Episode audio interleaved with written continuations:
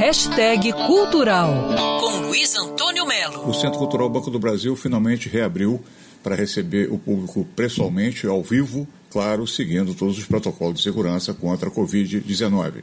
CCBB funciona diariamente, exceto terça-feira, das 12 às 18 horas. Programação farta começando com a coletiva Arte Contemporânea Brasileira da coleção Andréa e José Olímpio Pereira, com obras de Adriana Varejão, Ernesto Neto, Jorge Guille, Lenilson, Mira Schendel, Nuno Ramos, entre outros. O Centro Cultural Banco do Brasil não cobre ingresso, é tudo de graça, mas pede que as pessoas entrem no site Eventim para agendar a visita, não ter aglomeração, enfim, tudo certo, tudo dentro do. E no embalo, o visitante pode fazer um tour pelo Egito Antigo, Ivan Serpa, Alfonso Muxa, Abraham Palatinic, Shiharu Shiota, enfim.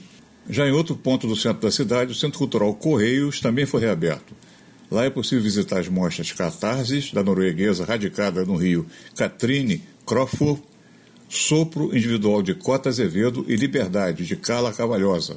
Mesmo autorizados pela Prefeitura, o Museu da Manhã e o MAN, além do Museu de Arte do Rio Mar, decidiram prorrogar o fechamento de seus prédios. Centro Cultural Banco do Brasil e Centro Cultural Correios são duas opções seguras e extremamente gratificantes para a gente visitar. Luiz Antônio Melo para Band News FM. Quer ouvir essa coluna novamente? É só procurar nas plataformas de streaming de áudio. Conheça mais dos podcasts da Band News FM Rio.